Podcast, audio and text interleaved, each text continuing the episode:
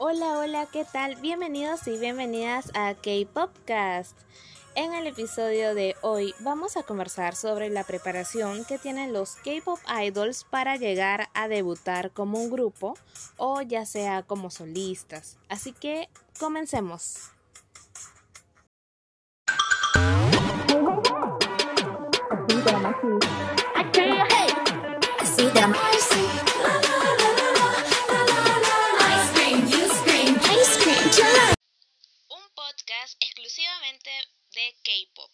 Artistas, las canciones, videos y mucho más. Esto es K-Popcast. El K-Pop que se suele escuchar es el resultado de un arduo trabajo de parte de los integrantes de este gran género. No es que simplemente, oye, esa chica sabe cantar y bailar, entonces se junta con otros muchachos más y de repente lanzan una canción. Pues no es nada por ese estilo.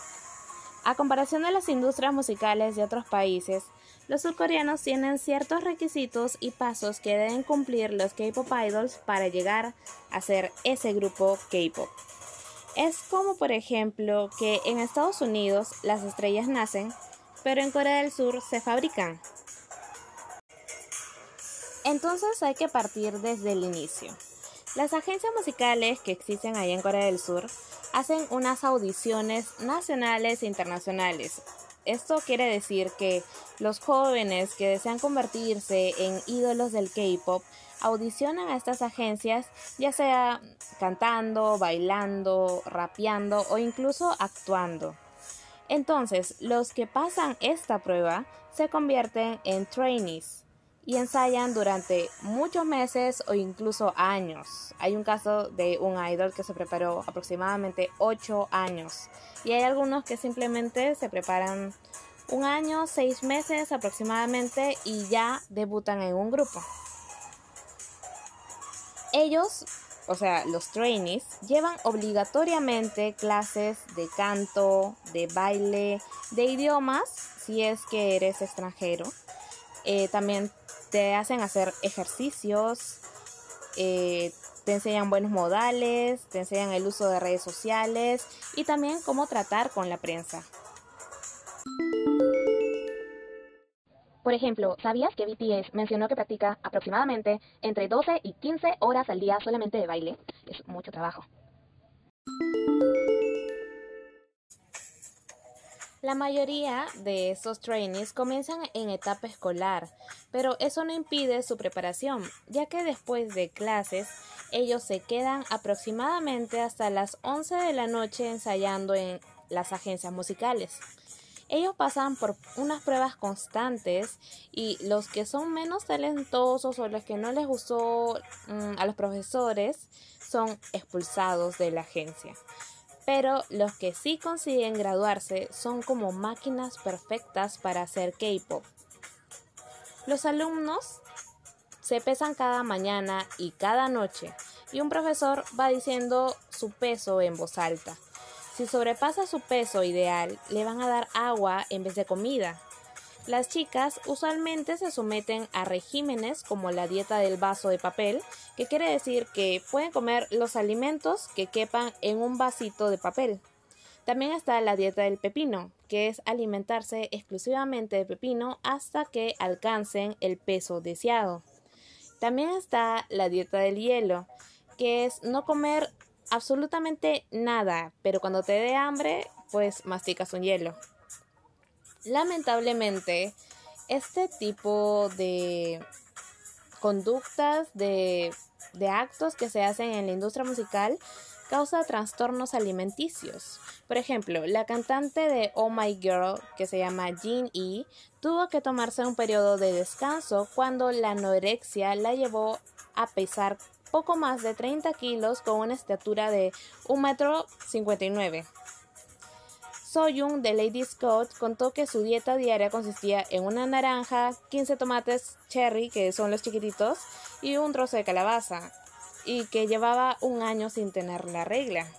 Y así son los casos de muchas de las ídolos del K-pop, que siempre están preocupadas por el peso, ya que la sociedad coreana y los demás, los de la industria, siempre los juzgan y tratan de que sean perfectas. El objetivo es que las chicas y los chicos también tengan un aspecto perfecto, como dije, que sean ellas que sean como muñecas y ellos que sean pues musculosos en sí, no tanto, pero ese es el estereotipo coreano. Entonces, para alcanzar esta imagen, las academias o las agencias musicales animan a sus alumnas a someterse a veces, solamente a veces, a cirugías plásticas. Corea del Sur es un país que en el que se realizan muchas operaciones estéticas. El 50% de las mujeres entre 20 y 30 años se ha retocado en Corea del Sur, pero esto es porque no hay un estigma social. Las operaciones más habituales entre las aspirantes de ídolos son los párpados, eh, operación en los pómulos, en la nariz y también en la barbilla. Entonces, muy aparte de que todos, absolutamente todos, tienen que tener clases de canto desde muy tempranas horas desde de la mañana. Eh, también llevan clases de baile, hacen ejercicios, se someten a dietas, algunos hacen retoques estéticos, pues prácticamente su vida es en la agencia. Algunos inclusive duermen en la agencia para practicar duro y así se conviertan en ídolos del K-pop.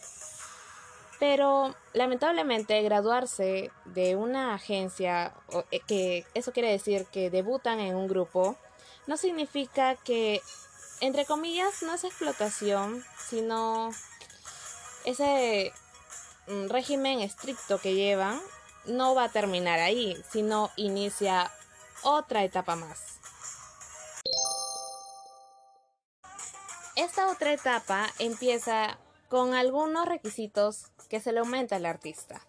Ellos no pueden expresar opiniones políticas que no sean de patriotismo, no pueden tener relaciones sentimentales, ni acudir a ningún sitio sin supervisión de la empresa. Tampoco pueden negarse a asistir a ningún evento ni a patrocinar algún producto. Y por supuesto no debe cometer ni un solo desliz que corrompa su imagen pura e inocente. Además de eso, la cláusula de confidencialidad impide a los artistas desvelar los entresijos de la industria, o sea, el lado oscuro que se conoce del K-pop es solo una punta del iceberg, pero cada vez se denuncian más casos en público. Por ejemplo, eh, algunos periodistas tratan de sacar información al respecto, preguntándole sobre los suicidios que han habido en la industria del K-pop pero los artistas no pueden hablar sobre ello públicamente, porque es una cláusula de confidencialidad.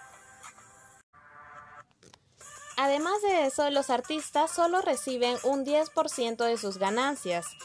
En, o sea, el 10% de las ganancias se dividen entre los, todos los integrantes de la banda y que de ese 10% hay que descontar los gastos por su formación que están obligados a pagar con un carácter retroactivo, que es las clases, la manutención, el alojamiento, la ropa que usan, las dietas que hacen y algunas operaciones estéticas. Obviamente esto no es en todas las agencias musicales de Corea del Sur, por ejemplo, eh, la SM, la JYP y la YG les empiezan a pagar sus estrellas apenas debutan y solo tienen que devolver el dinero de su formación si incumplen su contrato.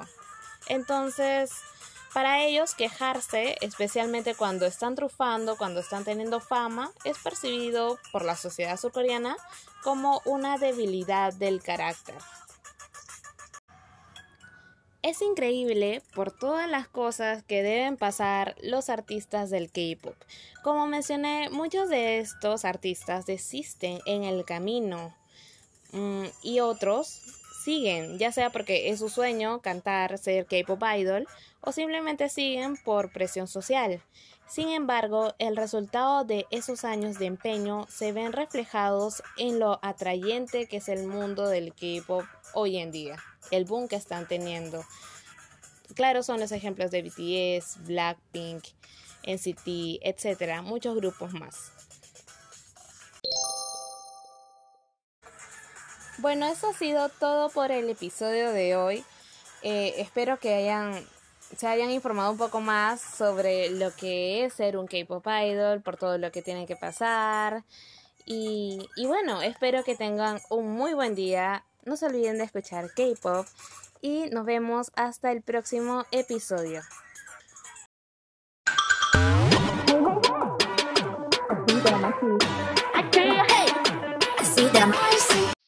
Esto fue K-Popcast.